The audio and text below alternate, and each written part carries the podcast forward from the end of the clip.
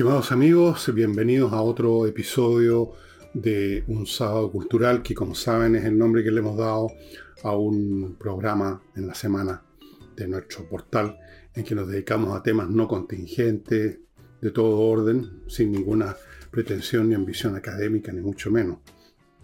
Y el tema que vamos a tratar hoy día, lo había anunciado, me parece, va a ser un, un examen de esto que se llama se autoproclama como socialismo democrático. Pero antes de entrar en materia, les quiero recordar el caso de Ignacio, el bebé que necesita su familia, claro, su ayuda económica para comprar los carísimos remedios que supone esta enfermedad que tiene él, que es, ¿cómo se llama? Atrofia muscular espinal tipo 1, eso es. Que eventualmente si no tiene los remedios a mano, significa que la criatura no puede respirar y se muere asfixiada. Es entonces una situación que requiere una permanente medicación y los remedios para eso estamos hablando de precios estratosféricos. Uno no lo puede creer cuando te entera de los cientos de millones de pesos que cuesta esta cuestión. Y no es una vez, ¿eh? No es una vez. Así es que ahí están los datos para que ustedes hagan una transferencia, aunque sea un par de lucas. Todo va ayudando. Segundo, este domingo, mañana, a las dos y media de la tarde, los tengo a todos ustedes citados a la Casa del Jamón. A las dos y media de la tarde, a la hora de almuerzo, como para que ustedes, en vez de prepararse un aperitivo y un almuerzo el día domingo, se relajen bien, vayan a la Casa del Jamón, una vez que hayan reservado una mesa, almuercen ahí, se pegan sus piscolazos antes, después, y están viendo y escuchando al grupo de flamenco que va a estar este domingo, que es de primera categoría y con una bailadora que raras veces uno la puede ver eh, en Chile porque tiene muchos compromisos, que es Katy Sandoval, que es fantástica. Yo lo cito, creo que voy a ir este domingo. Tengo ganas de darme una vueltecita y, salir de mi rutina un poco mecanizada. Este domingo en la Casa del Jamón, que está en Tenderini 171, al frente de la entrada de Tenderini, en Agustina, hay un estacionamiento subterráneo, de manera tal que usted llega, pongamos tipo 2, para darse tiempo para el, ¿ah? aperitivo, estaciona el auto queda seguro en el subterráneo, camina usted unos, no sé, por 50 metros será cuando mucho, y ya está en la casa del jamón, amigo, a la entradita de Tenderini. Vaya, vaya reservando cupo. El jueves pasado este, esta misma bailadora y otros músicos de primera estuvieron y se llenó completamente, no hubo cupo. Si no pudo reservar, hágalo ahora, dos y media, excelente hora para un día domingo. Una excelente hora. Y no olviden mi libro, El, La Torre de Papel. ¿Qué es lo que es la Torre de Papel? Es la que hemos construido la humanidad a lo largo de los siglos, desde que se inventó la escritura se ha escrito, se han escrito libros, novelas, filosofía, se ha escrito de todo. Es una torre de papel que se ha ido construyendo, tiene muchos pisos desde las primeras registros que se guardan, pero junto a la torre que crece hay también algo que crece a sus pies, que es una montaña de escombros. Todo lo que se perdió, todo lo que se votó, todos los libros que fueron olvidados, los libros censurados, los libros quemados, los autores encarcelados o desdeñados o olvidados, las lecturas suyas olvidadas o desdeñadas que no hizo, son escombros. Así los he llamado yo. Si usted quiere le pone otro nombre. Y esta torre de papel entonces va acompañada por los escombros y yo me dedico a estudiar los escombros. ¿Qué es lo que yo he perdido? ¿Qué es lo que usted ha perdido? ¿Qué libros desaparecieron? ¿Qué obras todas las conocen que existen, pero rara vez, y me incluyo, ha leído ni siquiera un 1%? Todo eso son los escombros y es una manera de dedicarme a hablar de autores, escritores y libros que conviene echarles una miradita. Eso es. Y ahora entro el tema entonces. Como saben, hay un sector, los, socialistas especialmente, creo que el PPD también más o menos se deben meter en ese cuento, pero básicamente los socialistas se han apellidado a sí mismos socialistas democráticos, el socialismo democrático. ¿No es así? Ahora, la expresión tiene unas variantes, o algunos hablan de socialdemocracia, aunque me parece a mí que esa variante está un poquito más al centro que el llamado socialismo democrático, pero más o menos comparten un territorio. Han habido distintas denominaciones a lo largo de la historia, pero vamos a centrarnos en esto que llaman socialismo democrático, vamos a ver en qué consiste, y para saber en qué consiste, vamos a tener que examinar en qué consiste el socialismo sin apellido. Ahora, lo primero que podemos decir en cuanto a qué se supone que es y qué implica la mera expresión socialismo democrático, lo que implica decir socialismo y ponerle el adjetivo democrático, como ustedes comprenderán, es que entonces existe un socialismo que no es democrático. Por eso que hay que hacer énfasis en que el nuestro, el mío, es democrático. Hay otros que no lo son. ¿No es así? Implica entonces que hay o ha habido uno que no es democrático, se está haciendo referencia tácita en muchos sentidos a la clase de socialismo, entre comillas, que se vivieron en la Unión Soviética y en el mundo socialista en general. Y posiblemente se incluya, no, sé, porque ya entramos en un territorio más complicado, el tipo de sociedades que rigen en Corea del Norte, por ejemplo, o en China. Aunque yo creo que ahí, hay una diferencia ahí, lo que rige es otra entidad que está emergiendo en estos tiempos, que no es comunismo, ni es socialismo, es, otro animal político, otro régimen. Ahora, lo primero que puedo decir del socialismo democrático es que no existe. No puede existir un socialismo democrático por la simple razón que el socialismo propiamente tal, que sería el sustantivo, antes que lo adjetivemos como democrático, como popular, como nacionalista o como sea, porque le han puesto muchos apellidos. El socialismo madre, padre, el origen del cual le derivan todas estas expresiones, no es ni puede ser democrático, por su naturaleza misma, que es lo que quiero investigar con ustedes. Veamos cuál o cuál ha sido la definición válida dada por los padres del socialismo científico, por los Carlos Marx, por todos los pensadores eh, o, panfleteros que han existido sobre el socialismo, lo que se escribió en la Unión Soviética. ¿Qué es lo que es socialismo? El socialismo sin apellido. El socialismo es una sociedad donde se define esencialmente porque no existe propiedad privada de los medios de producción. Y muy poca propiedad privada de cualquier otra cosa, salvo artículos personales, obviamente. No existe la propiedad privada de los medios de producción y aquí viene una conclusión que es falsa y por lo tanto, se supone, es una sociedad sin clases. ¿Por qué?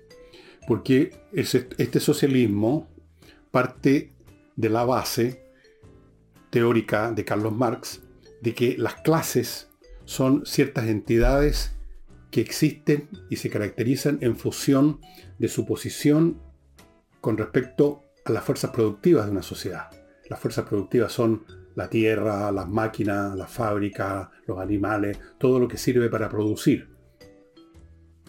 Entonces, según la teoría marxista que inspira el socialismo, existen básicamente dos clases. La clase propietaria de los medios de producción, o sea, los capitalistas, y el resto que trabaja para esos capitalistas, que son empleados por esos capitalistas. Y ahí están todos los demás, en teoría. En la práctica, y es cuestión que ustedes escarben un poquito en el significado de cómo es usada la expresión trabajadores por los socialistas de carne y hueso, en la definición práctica que hacen los socialistas, no Carlos Marx, sino que los socialistas común y corriente, los trabajadores a los que se están refiriendo no son todos aquellos que simplemente no poseen medios de producción, sino que son empleados por los capitalistas, por los dueños.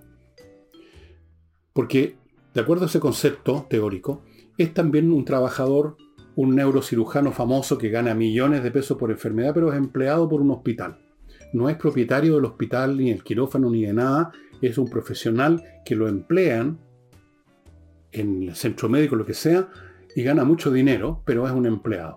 Pero no es a ese tipo de personas, profesionales de alto nivel, ejecutivo, que son trabajadores, no son propietarios del lugar donde trabajan, no es a esas personas en que se refieren en la práctica los socialistas y los comunistas, siempre con los trabajadores están identificando simplemente a los demás abajo de la escala laboral. En un hospital no están incluyendo al, neurocirujano ni a los altos ejecutivos, están incluyendo a lo mejor al camillero, a la arsenalera, al conductor de la ambulancia, al tipo que pasa un trapero por que limpia los pasillos, los sectores humildes, más bajos en la escala laboral, para ellos, para los socialistas y para los comunistas, esos son los trabajadores. A eso se refieren cuando hablan de trabajadores. Los demás, estos otros que teóricamente son también trabajadores, no capitalistas, los ubican en una categoría especial que desarrollaron posteriormente que llaman pequeña burguesía. La pequeña burguesía son algo así, en la visión marxista, como los lacayos de los capitalistas. Bien pagados, al servicio de los capitalistas. El primer círculo concéntrico alrededor de los capitalistas. Los elementos básicos para hacer funcionar toda la maquinaria. Pero para los marxistas no son trabajadores, son pequeños burgueses. Entonces, en esta sociedad socialista en que el Estado es dueño de los medios de producción y por lo tanto no hay una clase capitalista, por la misma razón no hay una clase trabajadora, por lo tanto no hay clases. No hay clases que además estén en permanente antagonismo, en, haciendo realidad ese otro concepto del marxismo que es la lucha de clases. No hay capitalistas, no hay trabajadores, por lo tanto no hay clases, por lo tanto no hay lucha de clases. Es una sociedad amorosa donde somos todos iguales todos iguales bajo la férula del Estado, por supuesto, y el Estado a su vez está bajo la férula del Partido Comunista o quien sea que la maneja. Esa es la sociedad utópica del socialismo. Ahora, esa es la naturaleza del socialismo. Ese tipo de sociedad. Cualquier otra cosa que le digan ya no es socialismo, aunque usen la palabra socialista. ¿Por qué esta, esta estructura es necesariamente no democrática. ¿Por qué? Porque yo he dicho que, por, definición, el socialismo sin apellido no es ni puede ser democrático. Lo voy a explicar tal como yo lo veo. Habrá algunos que piensan de otro modo, por supuesto, en unos momentos más, después que me haga cargo de, primera, de mi primer bloque comercial, que lo inicio con invierta en USA, a propósito del capitalismo la gran sociedad capitalista, donde todos, incluyendo los comunistas y los izquierdistas, quieren ir, no a Corea del Norte, a Estados Unidos. Si usted quiere invertir en Estados Unidos y no sabe cómo, entre al sitio invierta en USA.cl, una compañía chileno-norteamericana que entrega un servicio integral. Integral significa que le ofrecen miles de franquicias para que usted coja dónde invertir.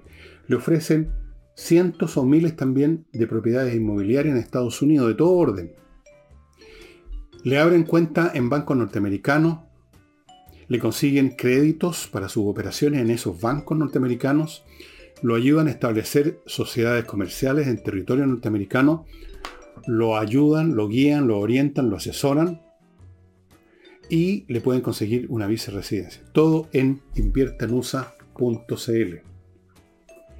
Continúo con este producto que yo lo llamo mágico porque realmente el efecto es impresionante. Oxinova, un polvito que viene en, una especie de sobre como de sopas Maggi, pero no es sopas Maggi. Este polvito usted lo mezcla en un litro de agua, se convierte en una colonia de bacterias aeróbicas y con este caldo que se ha formado en este litro de agua, se forma más o menos media hora, una hora, usted lo vuelca allí donde están los malos olores. Voy a poner el caso extremo de malos olores, un pozo séptico. Y se acabaron los malos olores rápidamente porque estas bacterias van y se comen, destruyen a las bacterias anaeróbicas, que son las que llevan a cabo el proceso de descomposición de la materia orgánica y sueltan los gases que son el mal olor. Las destruyen y se acabó el mal olor. No hay más mal olor. Van a quedar ahí, por supuesto, los productos que hay en el pozo séptico, pero no va a haber malos olores. Y esto también es válido para cualquier otro sistema de evacuación de una casa normal que no tiene pozo séptico, sino que tiene un baño normal, pero igual se van juntando malos olores en el fregadero, la cocina, en la cámara. Si usted viene a una casa hay una cámara donde llegan todas las vías de agua. Por muchas razones, por muchas partes se juntan malos olores. Esta es la manera de destruirlos. Oxinova. Solo se compra en el sitio que está apareciendo aquí a mi derecha.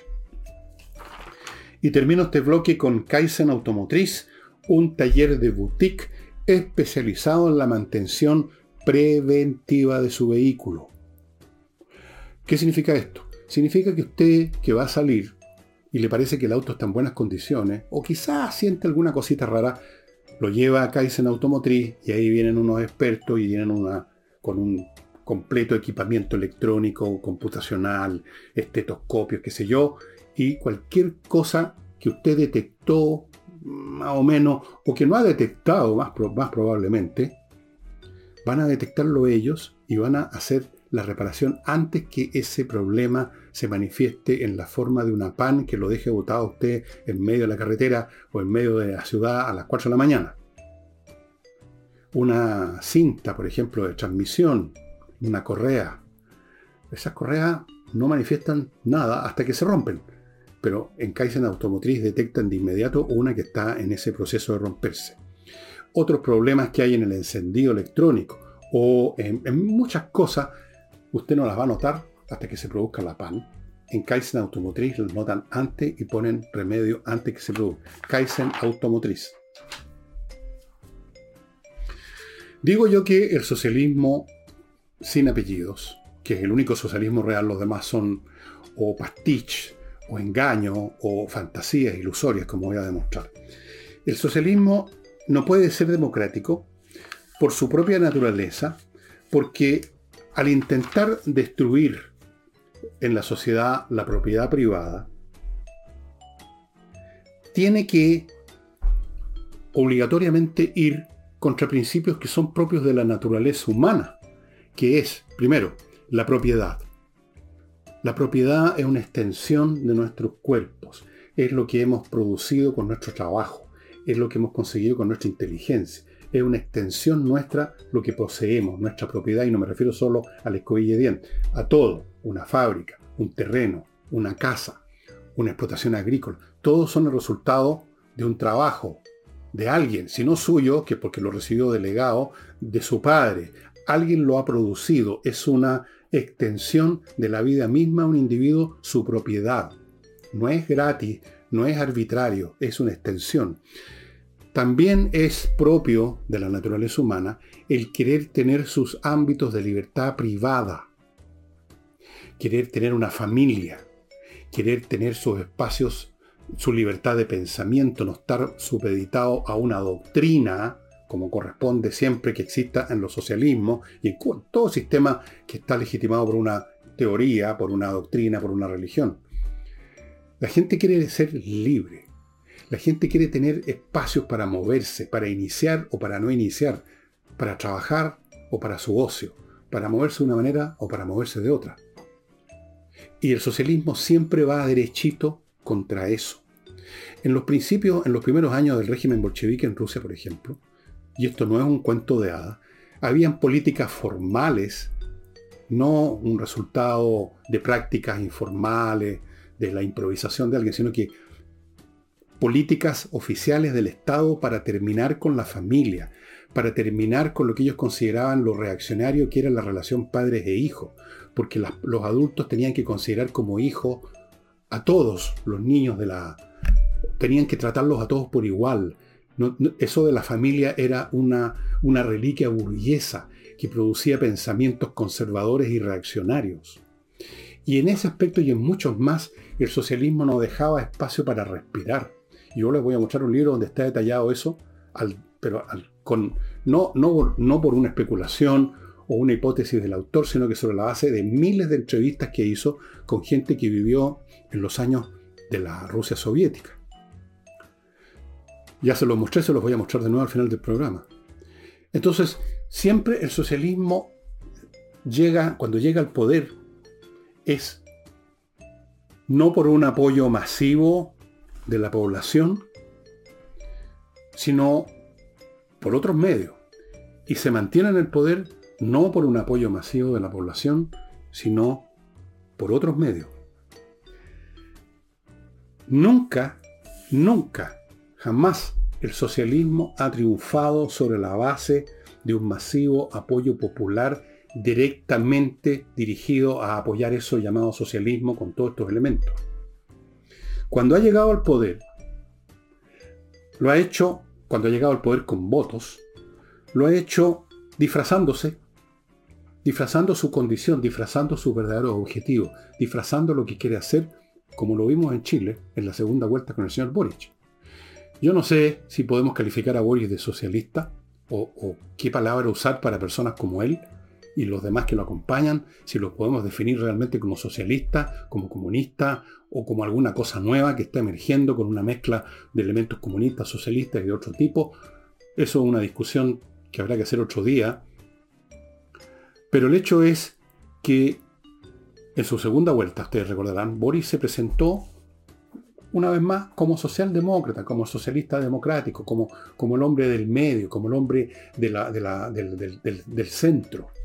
Nunca ganan votos los verdaderos, los socialistas, ya sea que se disfracen con otro nombre o no, si no es disfrazándose. O,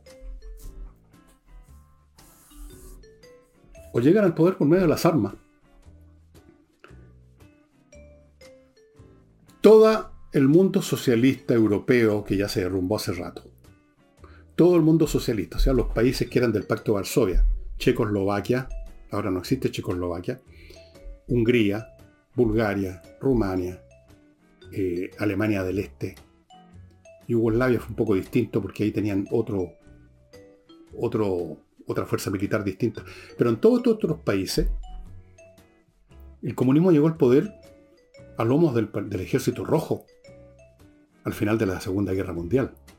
Los partidos comunistas nunca tuvieron apoyo, un apoyo masivo, las ideas comunistas nunca tuvieron un apoyo masivo en Hungría, en Checoslovaquia, en ninguna de esas partes. Los grupos comunistas que habían, porque habían por supuesto comunistas, llegaron al poder a lomos del ejército rojo y se mantuvieron ahí a lomos del ejército rojo. Y cuando se, el pueblo se trató de arreglar como pasó en Hungría en el año 54, y el 68 en Checoslovaquia, ¿se acuerdan? La primavera de Praga, los aplastaron con tanques. Esa era la base del socialismo, porque se suponía que todavía no habían llegado al comunismo. El socialismo, propiamente tal, químicamente puro, sin apellidos, con su afán de acabar con la propiedad privada, de generar una supuestamente una igualdad, aunque se generan otras clases en función de si usted es miembro del partido o no, si usted es miembro de la Parachtik o no, si usted es un ingeniero que lo necesitan o no, si usted es una de esas personas especiales, usted pertenece a una casta que en la Rusia soviética tenía acceso a tiendas especiales que se llamaban diplotiendas tiene acceso a dachas, que llaman ellos la segunda vivienda de verano en el Mar Negro. Podían viajar fuera de Rusia, tenían confianza en que iban a volver porque eran la elite. El resto, que supuestamente no eran una clase, pero que eran una clase, eran un grupo ciudadano que estaban en otra condición, esos tenían que hacer colas para comprar un tarro de atún, esos no tenían derecho a salir del país, esos tenían que pedir permiso para moverse dentro de la Unión Soviética, esos tenían que vivir atochados en unos edificios de mala muerte. No tenían acceso a ningún bien de consumo, salvo al final, al final y de mala calidad. Eso era el mundo socialista. Y no se derrumbó por casualidad el mundo socialista. No se derrumbó por casualidad, no se derrumbó, sino precisamente por sus deficiencias brutales que se mantuvieron por decenios a la fuerza con ejecuciones masivas como las que llevó a cabo Stalin. Después de eso empezaron a usar el sistema del Gulag. Después de eso empezaron a usar el sistema de los hospitales psiquiátricos. Si usted era disidente no le metían un balazo, como en la época de Stalin.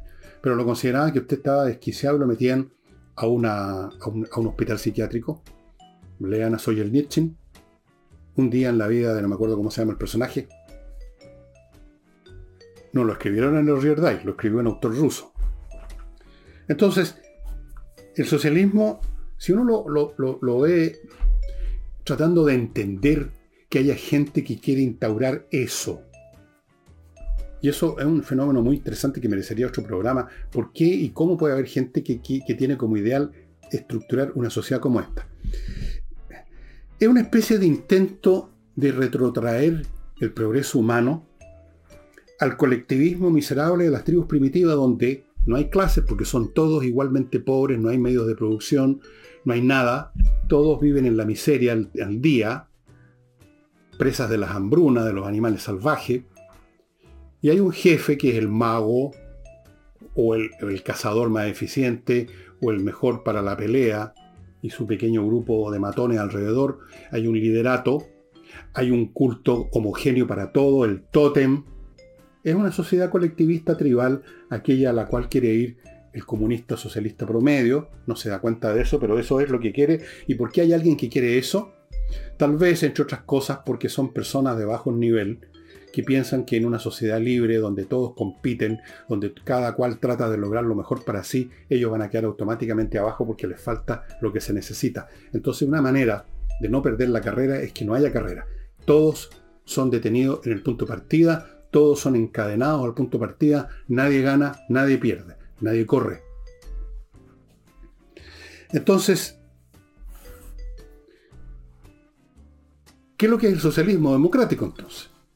Nace de la mente de personas que se dan cuenta más o menos claramente de todo lo que yo he estado diciendo, y no quieren, por supuesto, espantar a los electores. Y entonces dicen, momentito, momentito, nosotros no somos como Stalin, nosotros no somos como Guillermo Tellier, nosotros no somos como la Vallejo, nosotros no somos como el comunista de línea, nosotros no, no, llamamos a nadie a control de cuadro, nosotros no andamos hurgando en la vida privada de las personas, nosotros no queremos expropiarlo todo, nosotros somos socialistas democráticos. ¿Y qué viene siendo entonces el socialista democrático, en el fondo? Un no socialista, pues. O usted es socialista y cree en esa sociedad colectivista tribal, donde no hay propiedad privada, donde hay una sola ideología que lo engloba todo, donde los temas de familia, de la vida privada, esas son reliquias burguesas que hay que eliminar, para, no para superar, sino que para bajar a etapas anteriores del desarrollo humano. O usted cree en todo eso, o usted no cree. Y le guste o no le guste, usted entonces es liberal. Usted entonces cree en la libertad. ¿Usted cree entonces que cada cual se las tiene que arreglar por su cuenta, le vaya bien o le vaya mal?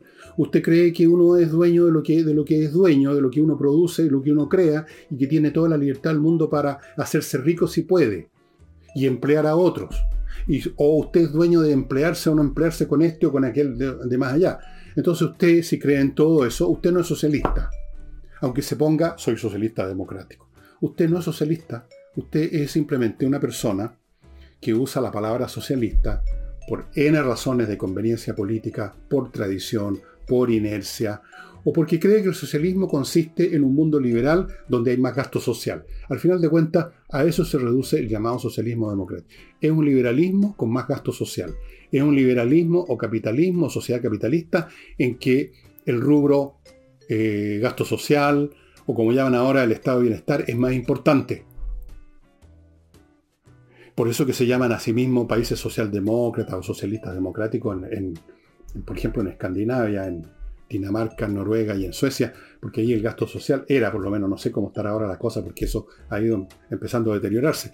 Entonces se hablaba del socialismo, el socialismo escandinavo. No era socialismo, nunca lo fue. Allá existe la propiedad privada en los medios de producción, por lo tanto no es socialismo. Y los socialistas democráticos tampoco creen en la expropiación de todos los medios de producción para el Estado. Pueden creer en que el Estado tiene que ser más grande porque así hay más pegas, hay más servicios sociales, pero en términos de la producción, en términos de la economía, no creen. Saben que no funciona. Miren lo que pasó en China.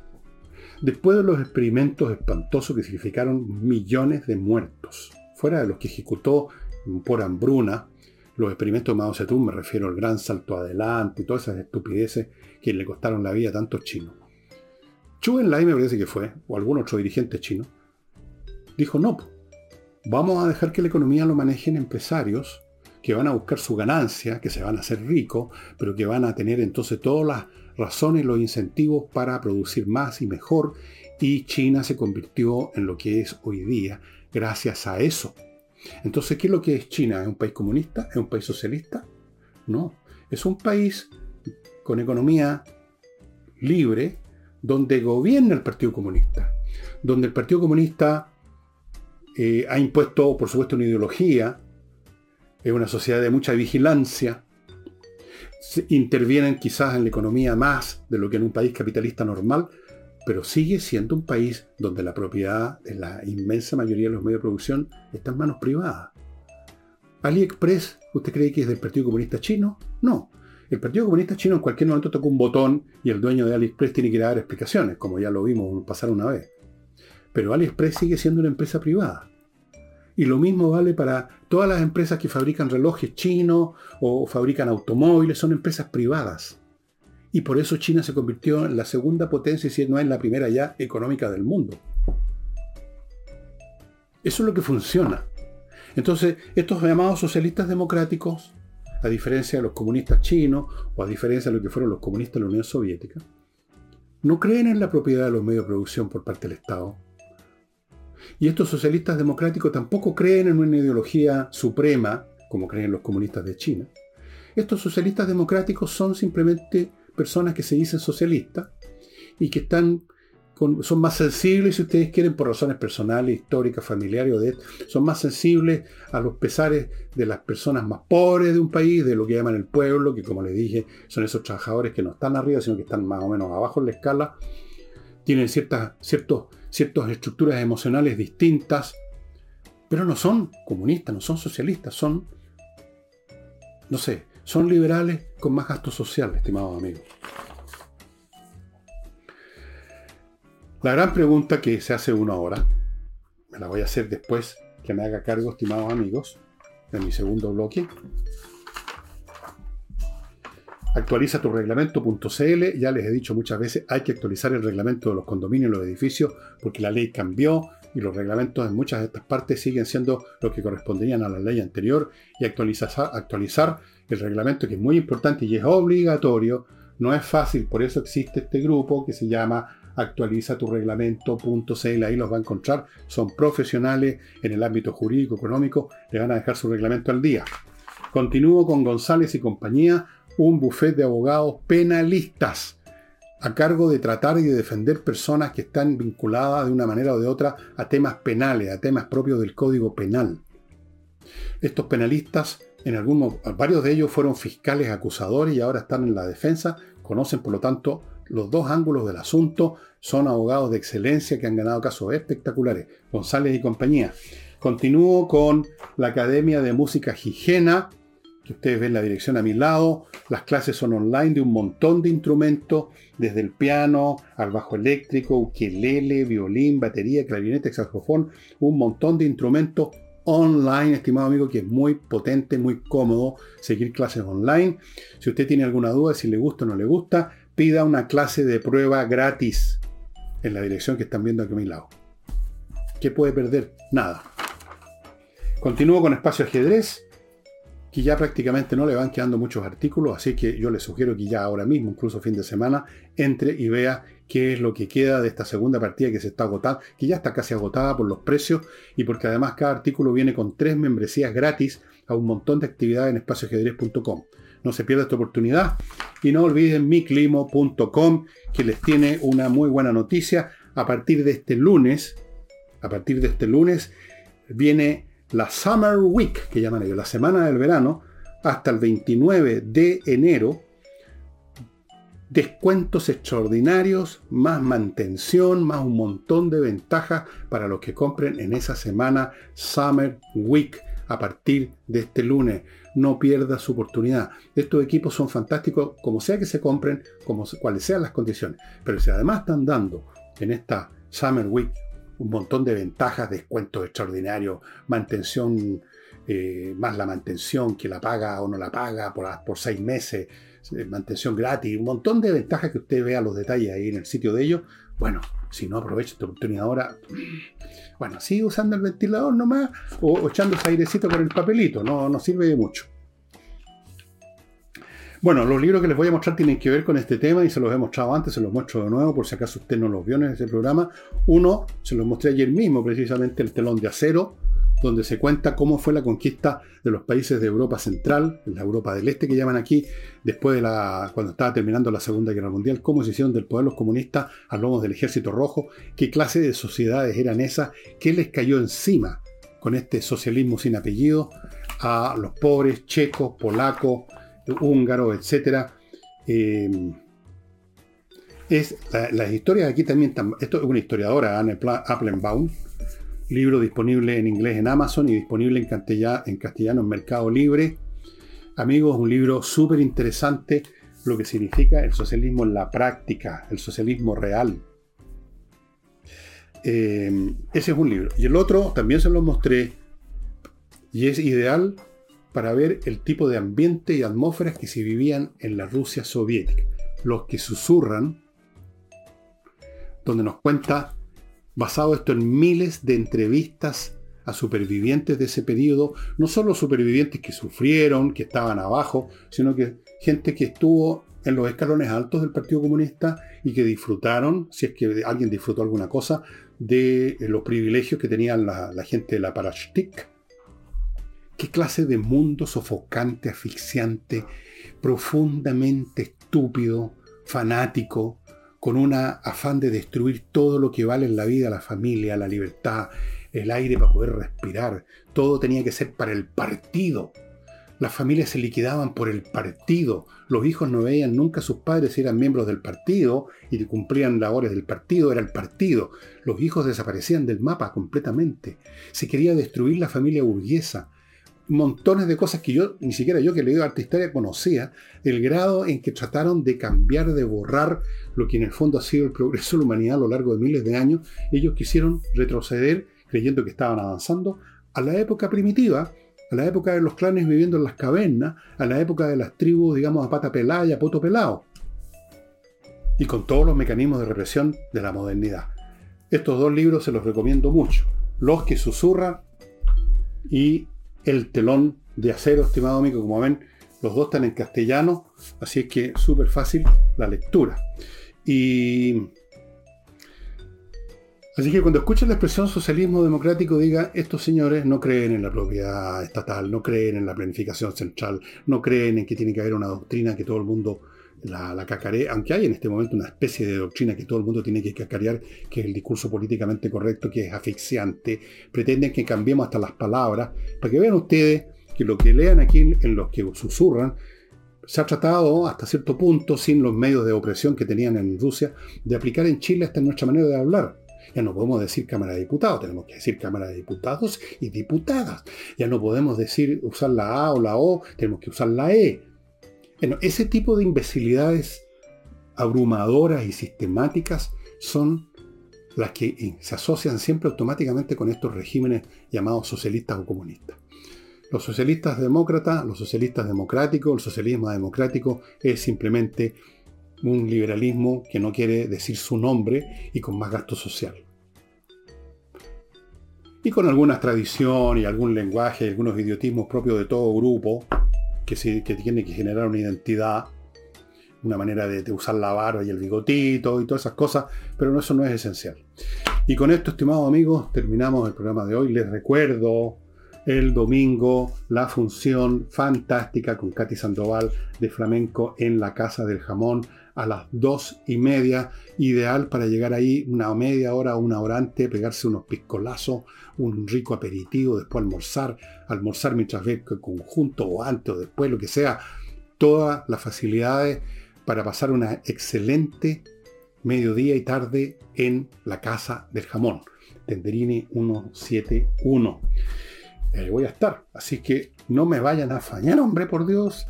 Nos estamos viendo entonces el domingo. Muchas gracias y hasta entonces.